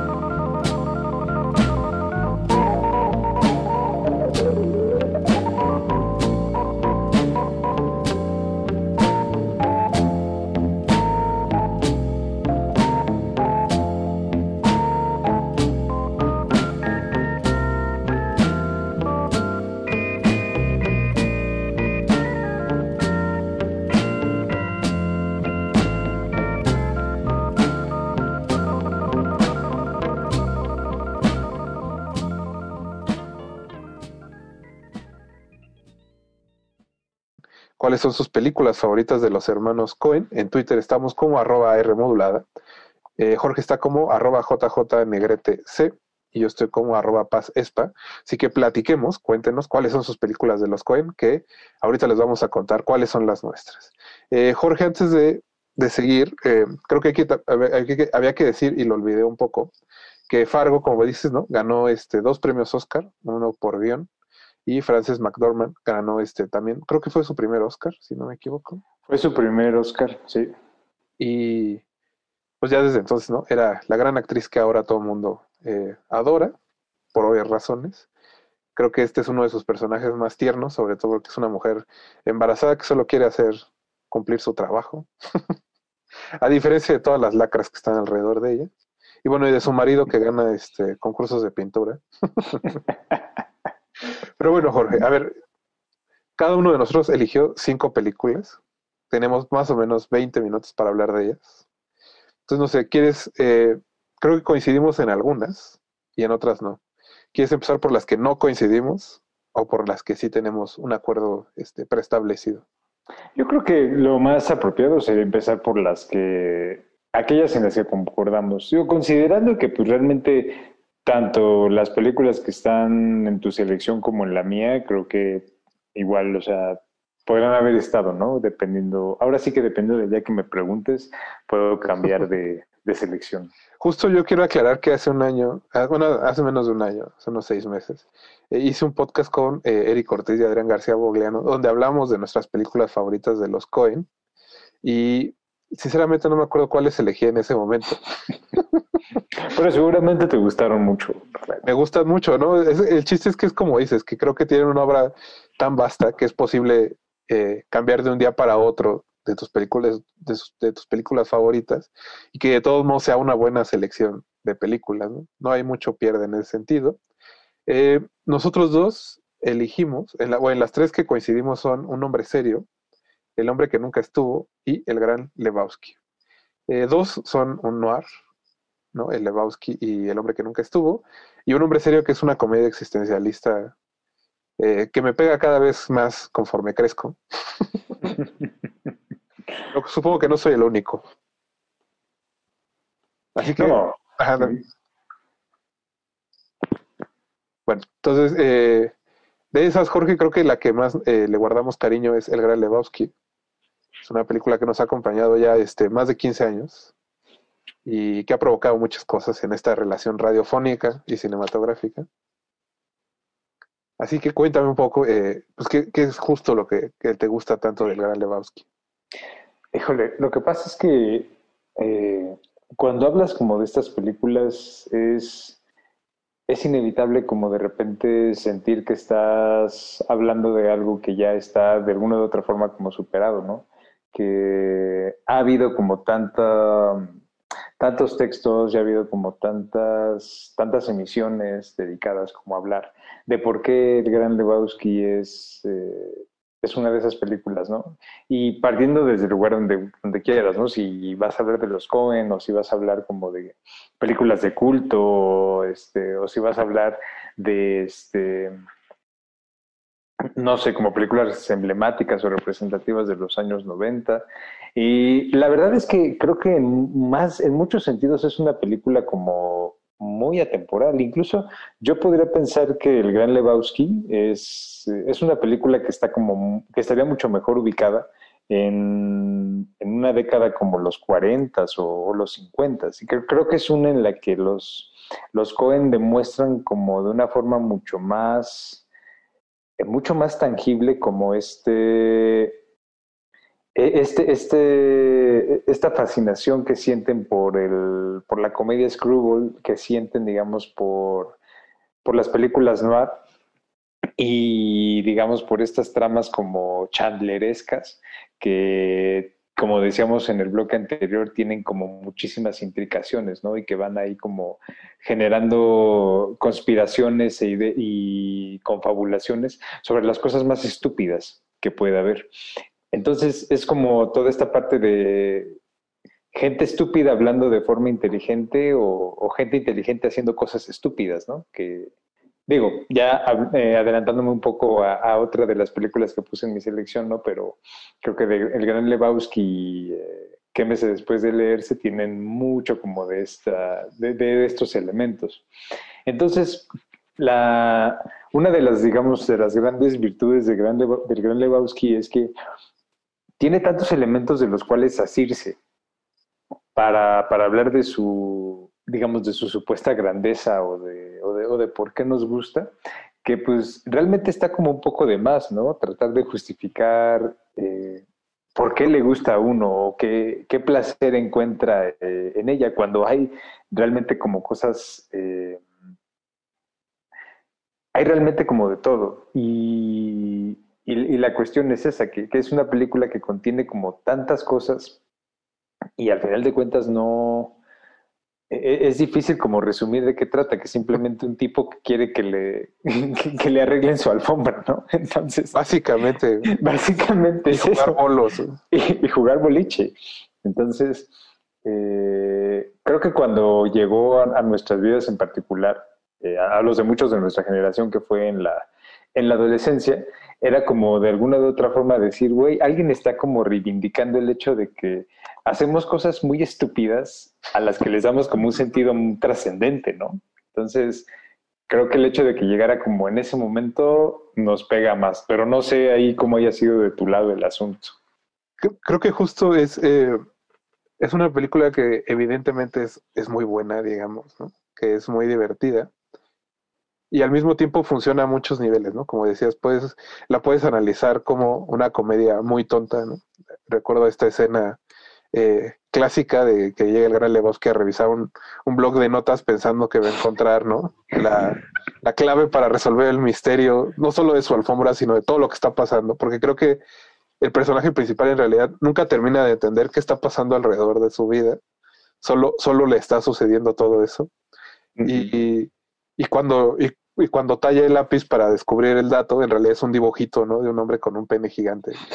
Entonces, que por, ejemplo, un primer acercamiento es que es una comedia súper estúpida y que tiene personajes entrañables, ¿no? Que creo que es la clave para que una comedia funcione. Pero te puedes acercar a ella como una deconstrucción precisamente, ¿no? De este, del noir angelino. Es una versión como chistosa, digamos, de Chinatown, por ejemplo. Con la que comparte ahí más de una cosa. Y como dices, también la puedes ver como una comedia screwball, como un estudio de personajes. Creo que es una demostración de la, de la manera tan sencilla en que los Cohen pueden definir personajes aun cuando sean extremadamente periféricos. Aquí, por ejemplo, esta banda de, de como de música nihilista electrónica alemanes, alemana, que es como una onda como Kraftwerk, pero mucho más este como mucho más atascado. No, no atascado en realidad, no sé cómo decirlo. como más banal al mismo tiempo y más nihilista. Ajá. Y, y que en realidad, o sea, los ves que tres veces a cuadro, más o menos, y entiendes que también son unos buenos para nada, que están en lo mismo que todos, tratando de darle un poco de sentido a su vida y de sacar un poco de dinero, ¿no? Que es también la cosa de Fargo. Todo se va a la mierda porque el personaje del protagonista quiere algo de dinero en este lugar donde parece que nunca pasa nada y que nunca va a haber oportunidad de que se convierta en el hombre de negocios que él quiere. La diferencia es que el gran Lebowski no tiene ninguna ambición en la vida y tan no tiene ninguna ambición en la vida que la corriente misma nada más lo arrastra. Pero fíjate, justamente el dinero hace que pasen cosas, el dinero hace que estas narrativas de alguna u otra forma se vayan moviendo. O sea, hay, digo, ahorita que lo mencionabas fue como eh, muy evidente, ¿no? Como esta parte de el, dinero hace que la gente como que se mueva en, en, direcciones como muy, muy extrañas y que conozca personajes muy, muy peculiares. Entonces, sí hay como, digamos, una, una cosa ahí relacionada, digamos, con, con, con el dinero o la ambición o, o, con cierto, con adquirir como ciertos, eh, ciertos beneficios, ¿no? De, eh, del mundo o, este, o de otras personas. Pues al final creo que es un, es un apunte como muy, muy humano, porque no hay persona en este mundo, más allá de los que tienen el dinero, y según entiendo es el 1%, eh, que no necesite dinero en su vida, ¿sabes? Para lo que sea. Entonces creo que aun cuando te hagas el anarquista o el comunista o el socialista, lo que sea, al final del día vivimos en un, en un, en un mundo que necesita dinero para moverse y eso nos obliga a hacer cosas que a veces no queremos, ¿no? Pero bueno, eh, se nos comió este bloque, vamos al, vamos al corte musical. Recuerden que estamos escuchando música de las películas de los hermanos Cohen. No se despeguen y regresamos. Hang me, oh, hang me. I'll be dead and gone. Hang me, oh, hang me. I'll be dead and gone. I wouldn't mind the hanging, but the laying in the grave so long, poor boy, been all around this world. I've been all around Cape Girardeau, parts of Arkansas. All around Cape Girardeau, parts of Arkansas. I got so goddamn hungry, I could hide behind a straw. Poor boy, been all around this world. Went up on the mountain,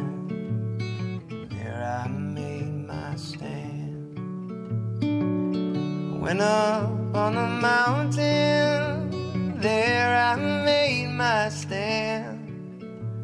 A rifle on my shoulder, and a dagger in my hand. Poor boy, I've been all around this world.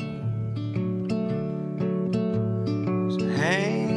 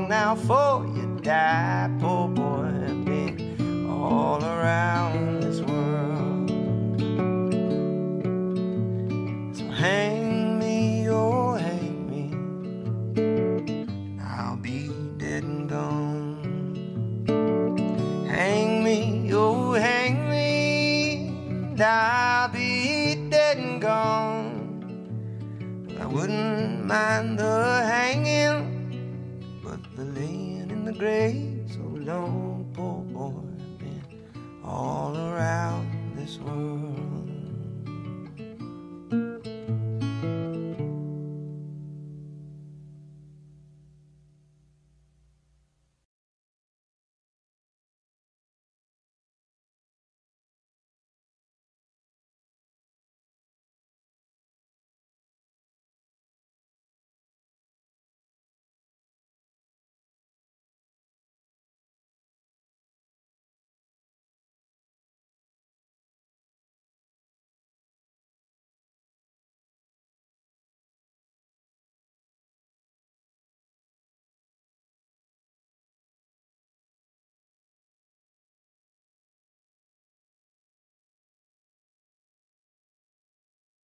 Estamos de vuelta en el 96.1 de FM y esto es de Retinas. Estamos hablando de los 25 años de Fargo y de nuestras películas favoritas de los hermanos Cohen. Está aquí Jorge Negrete.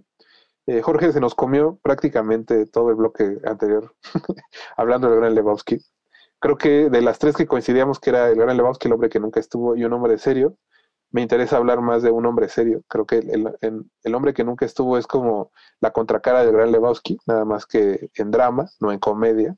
Uh -huh. Y con un hombre más patético en, como protagonista, pero creo que el de un hombre serio no es, es quizá el personaje más tragicómico de los Cohen porque ese hombre de verdad no va a poder arreglar su vida.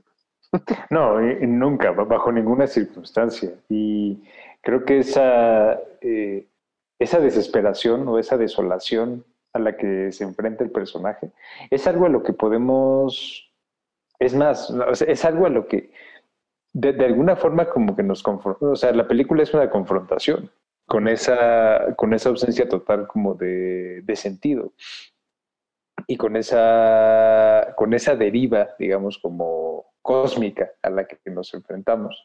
Eh, y en muchos sentidos es una, es una película que yo recuerdo que la primera vez que vi y lo platicamos en su momento, que recuerdo que la vimos en una muestra de la Cineteca.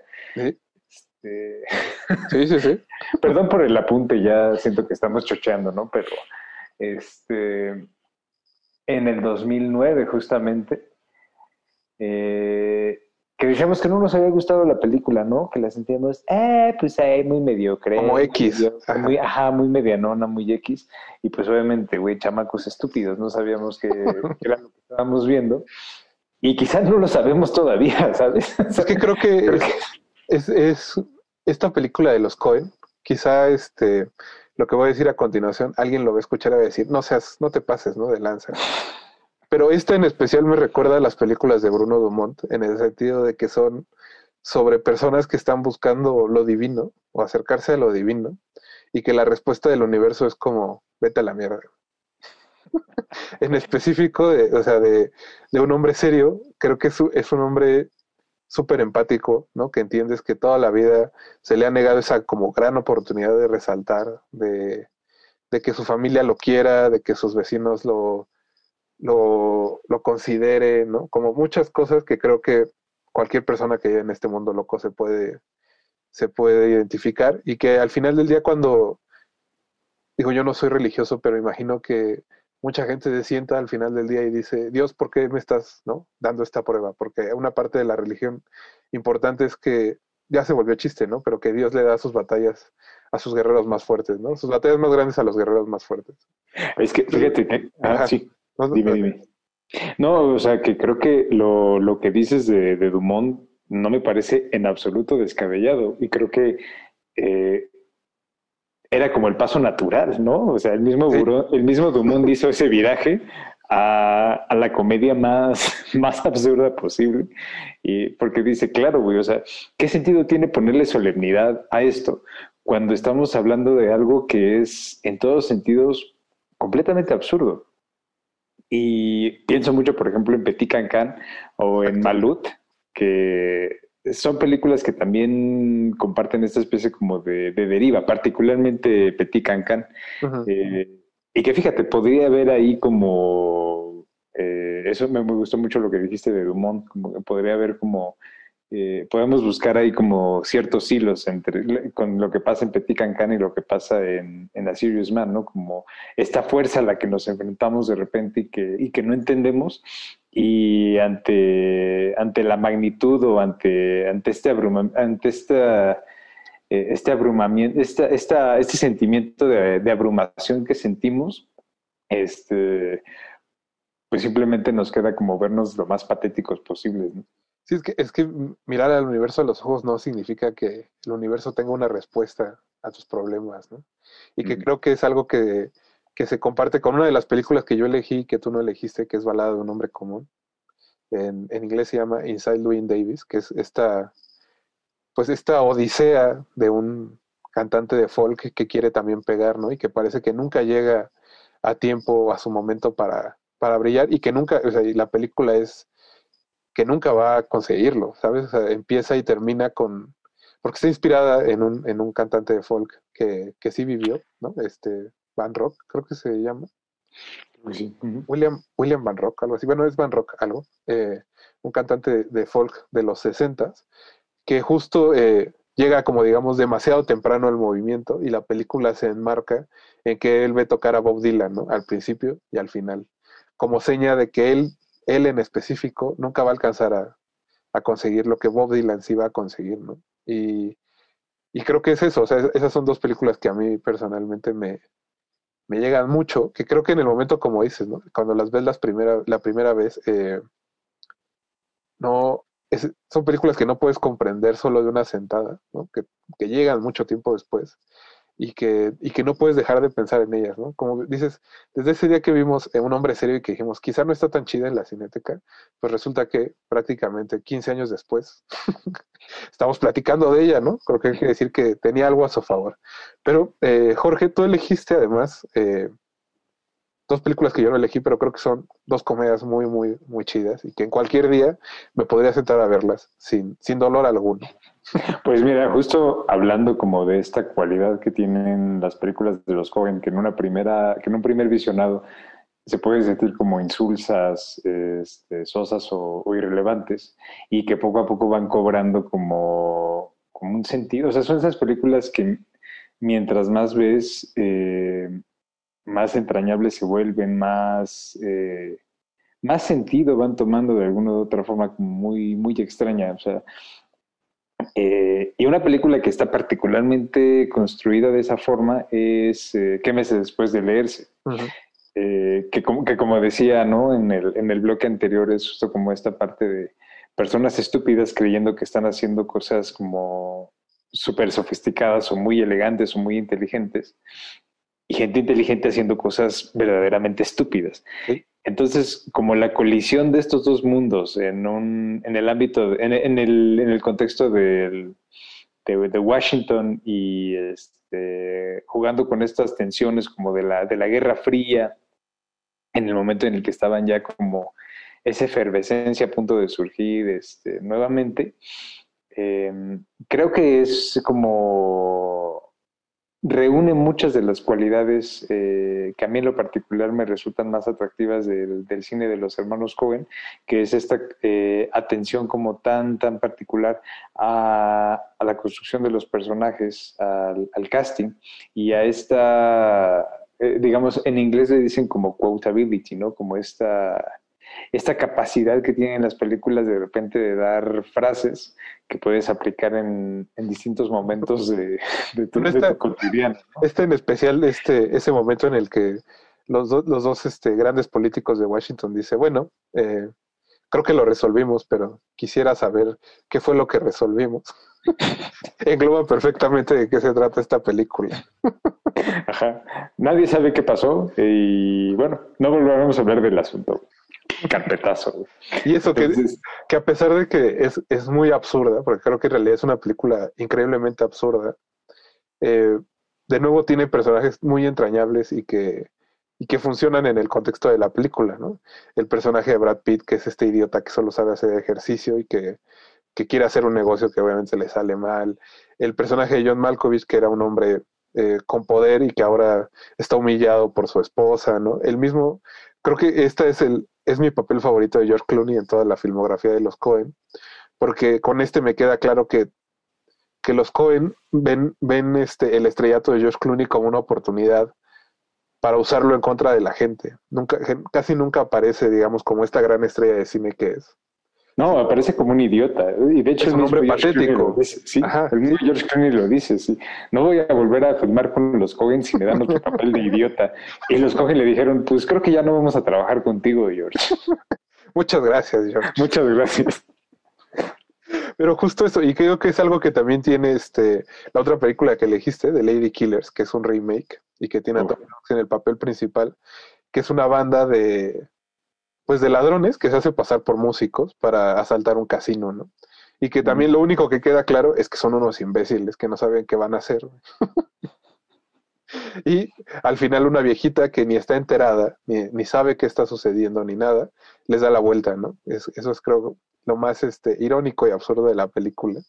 Y que creo que es una de las, de las menos recordadas de los Coen, pero a ti siempre te ha gustado mucho y creo que yo también, desde que la, la volví a ver, la he revalorado, revalorado bastante.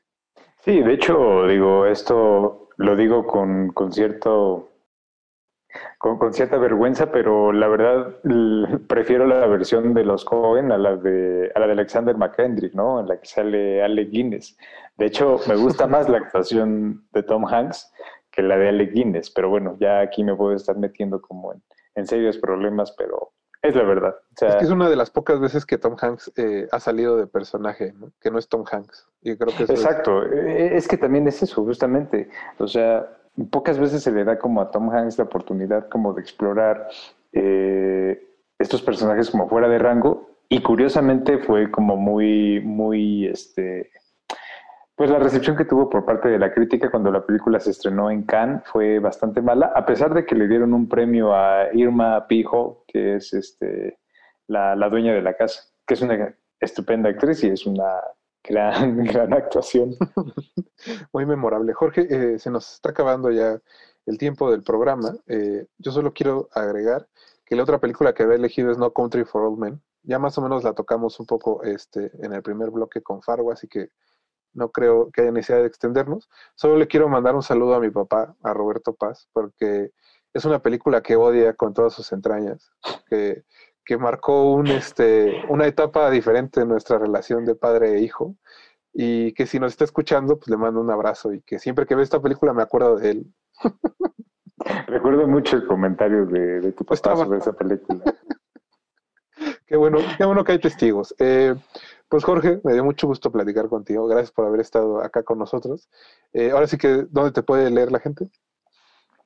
Pues ahí, este, en Twitter luego pongo ahí algunas cosillas, este, arroba JJ ahí, este, denme un follow, manita arriba y todo para, para seguir haciendo, para seguir generando contenido, amigos. Guiño, pues nosotros nos vamos a despedir. Muchas gracias a todos los que nos escucharon. Muchas gracias a Mauricio Orduña que eh, produjo este programa y a todo el equipo de Ranam que hace posible su transmisión. Eh, recuerden que estamos en Twitter como arroba remodulada. Estoy también como arroba paz espa. Nos escuchamos el próximo martes a las 9 de la noche para hablar de cine aquí en Derretinas. Hasta luego. Antes de continuar tu camino, recuerda, no hay películas sin defectos. Si los buscas, te convertirás en crítico de cine de retinas.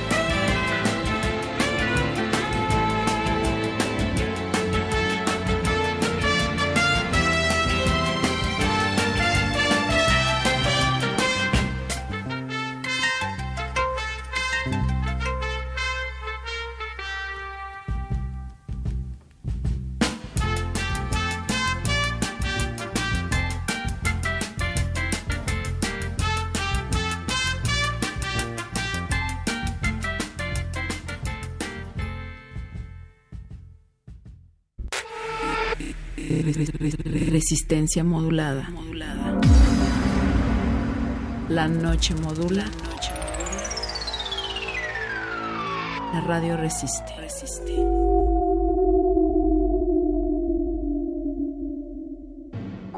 Alerta, alerta. Estás escuchando la voz de la calle. Estás escuchando la voz de la calle. La voz de la calle. La voz de la calle.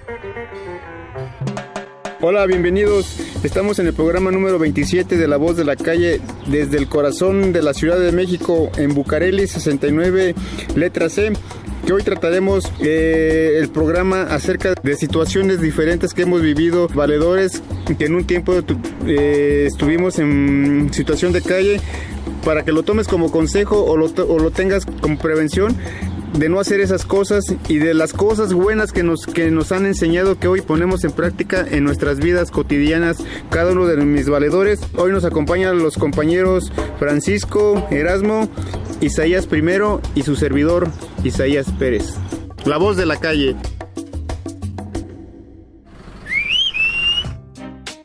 Este podcast es resultado del taller de radio impartido en el Centro Creativo Mi Valedor. Mi Valedor.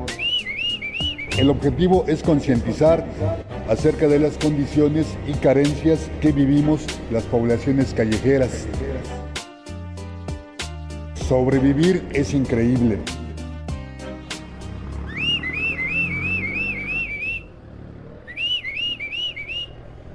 Estás escuchando La Voz de la Calle.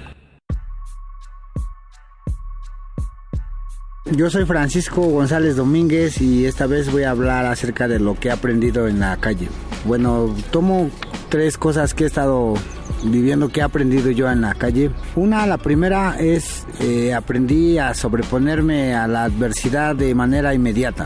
Eso es que en la cosa, en la calle te pasan cosas negativas constantemente y pues tienes que aprender a desecharlas, ¿no? A sobreponerte lo más pronto posible porque pues no hay, no hay otra más que salir adelante. Y bueno, la segunda sería valorar más lo que tengo y lo que soy. Antes no me valoraba porque me destruía yo con drogas, alcohol y, demás, ¿no? Y a veces hasta me avergonzaba de lo que era. Pero hoy en la actualidad pues ya me valoro más, me quiero tal cual soy, ¿no? Y me doy cuenta de que soy una persona especial. Y bueno, la tres sería que he aprendido a llegar a la cima y a mantenerme ahí.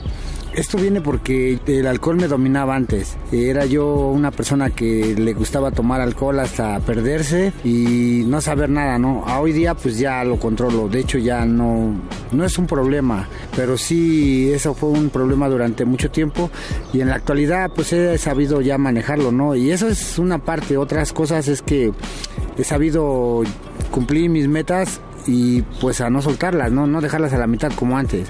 Hoy soy más certero en lo que hago y más capaz. Y bueno, esta, también quisiera yo pues, compartir las, las vivencias del amigo Erasmo que se encuentra hoy aquí en esta mesa.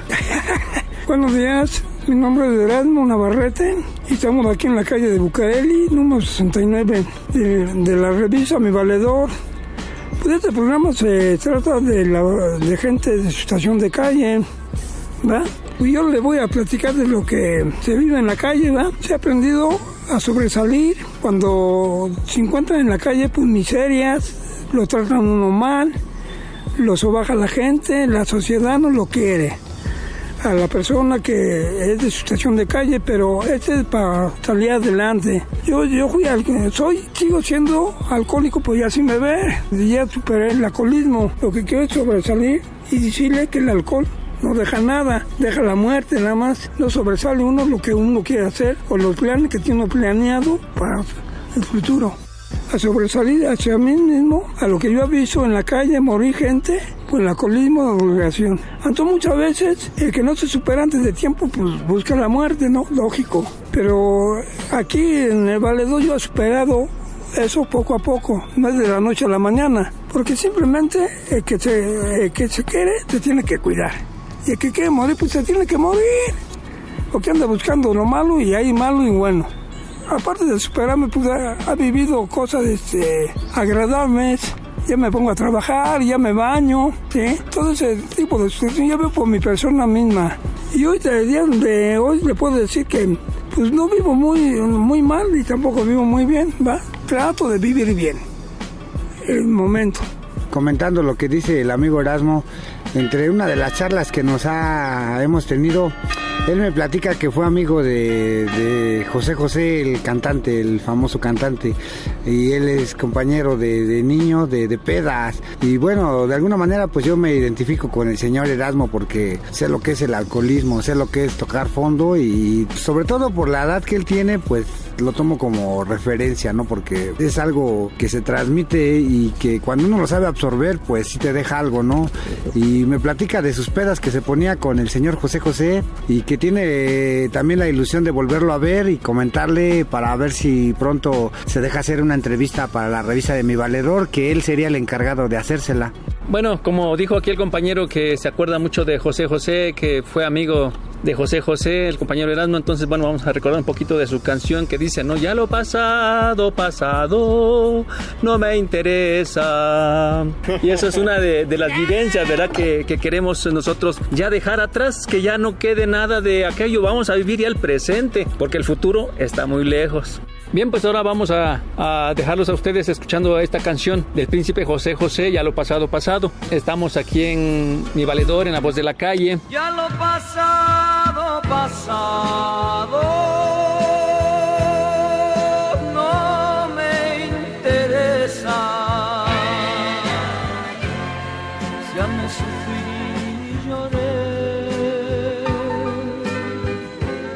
no me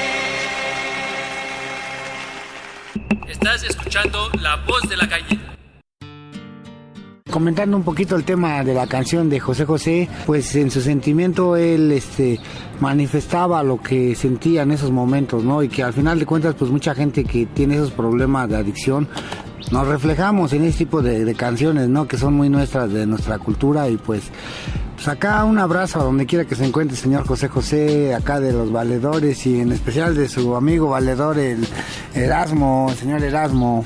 Yo le mando un saludo de aquí a Miami, porque él vive en Miami y este, yo viví cosas buenas con él y, y cosas pues, gratas. No puedo decir más. No, a veces me cuesta trabajo hablar esto porque son cosas vividas, no son cosas, ¿cómo se llaman? De, de otro tipo de personas, no, son vividas y, y fui, muy, fui muy amigo de él. Y entonces me llega el recuerdo de lo que yo conviví con él, lo que viví, platicamos, porque no es conocerlo en la televisión, en la radio, esto es vivido, conocer a su familia de él y todo. Entonces me trae ratos muy agradables, ¿no? Sentimentales. De aquí de, de mi valedor, le mando un buen saludo al señor José José. Bueno, regresamos en el tema de lo que estábamos hablando, lo que se ha aprendido los valedores en situación de calle. Seguimos con el tema con el, con el compañero Isaías y con el otro compañero Isaías 1 y número 2. Y todos nos llamamos Isaías. Gracias Erasmo. Y cómo no recordar esa canción de Ya lo pasado, pasada no me interesa, no me importa del príncipe de la canción José José. Me hizo recordar ahorita situaciones que yo he aprendido en situación de, en situación de calle. Cosas que ahorita ya, como dice la canción, ya lo pasado, pasado ya no me importa, no me interesa. Cosas que he vivido o que he aprendido en situación de calle ha sido que ya no me importa el valor de las cosas que hoy tengo. Hoy disfruto desde una rica y suculenta torta, le doy su valor, a como antes que nada más quería, nada más me importaba el dinero. Hoy soy más humilde conmigo mismo, con los demás.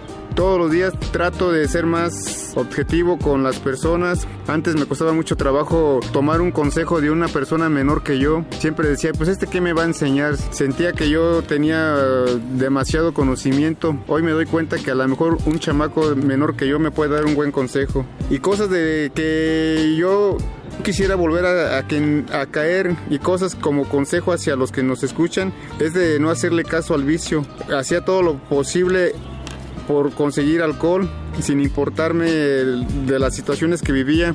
Nunca hice caso yo a mis padres, un consejo de mis padres, de mis hermanos, de amigos que me estimaban, amigos que me querían verme cada día mejor. Yo les decía, pues, ¿qué te importa mi vida?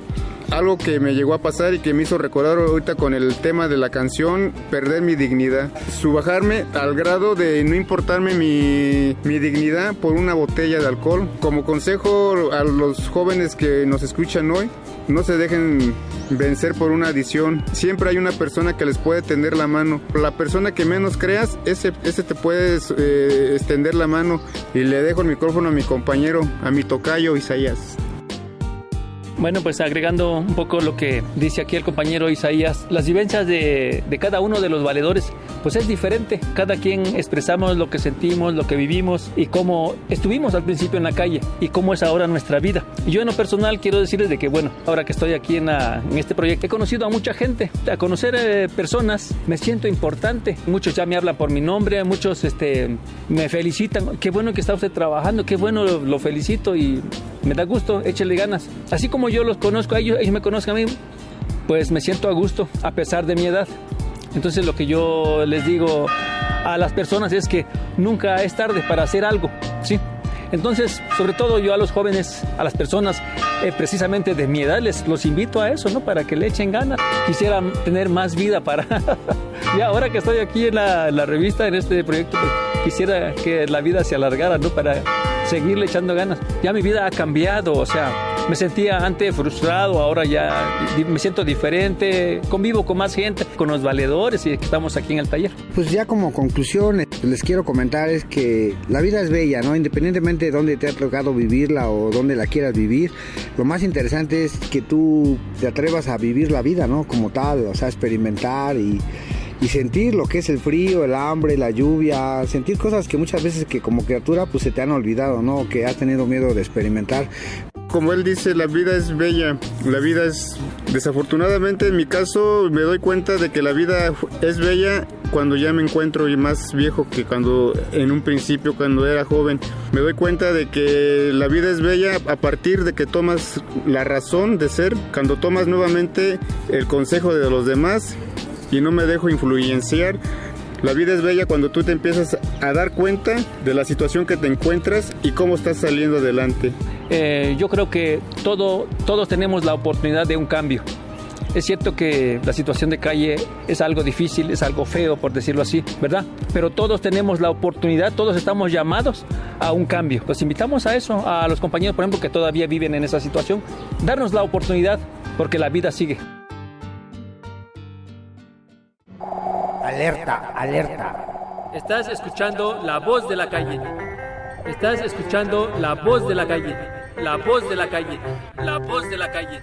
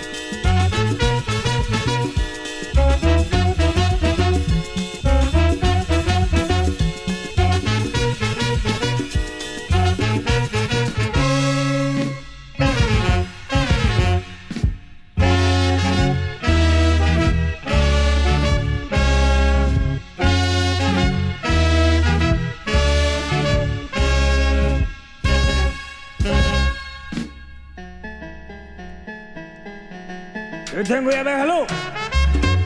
Esa es la trompeta.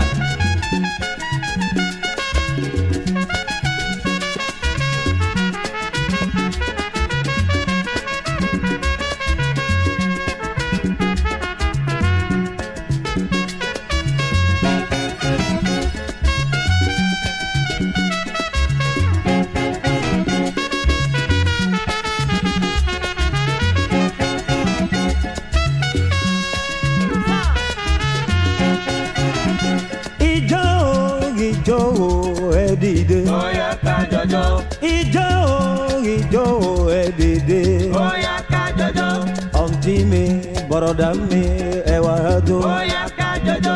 sista mi ọ̀rẹ́ mi ṣe lè jó. ó yá ká jọjọ. ó yá o ó yá o ẹ dìde. ó yá ká jọjọ. ìjọ ìjọ ẹ dìde. ó yá ká jọjọ. ó yá o ó yá o ó yá o. ó yá ká jọjọ. àǹtí mi broda mi ṣe lè jó. ó yá jọjọ. Mo lè jó, ẹ wá jó, mo lè jó, ṣẹlẹ̀ jó, ojó dé. Bóyá ká jọjọ. Ijó o, ijó o, ẹ dìde. Bóyá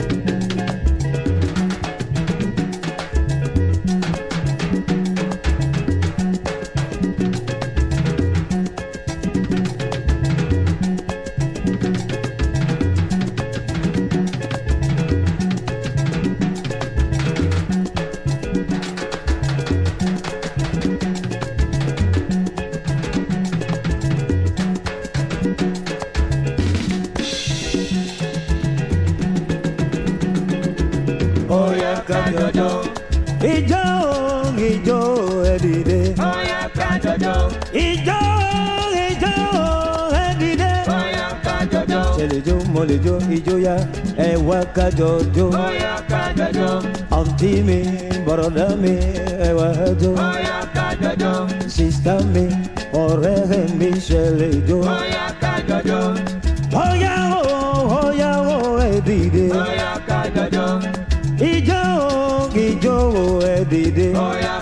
dove.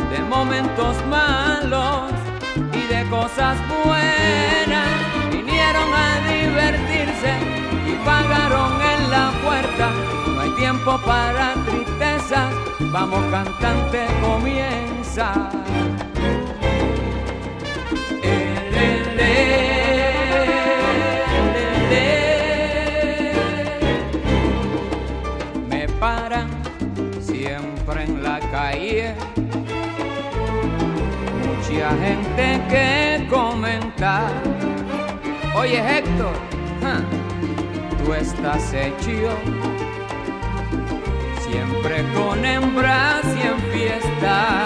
Si nadie pregunta si sufro, si lloro, si tengo una pena que hiere muy hondo. Yo soy el cantante porque lo mío es cantar y el público paga para poderme escuchar.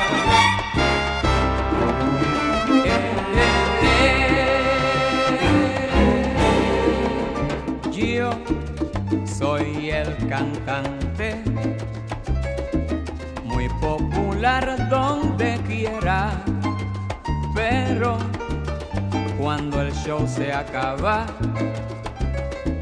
soy otro humano cualquiera y sigo mi vida con risas y penas, con ratos amargos y con cosas buenas. Yo soy el cantante y mi negocio es cantar a brindar.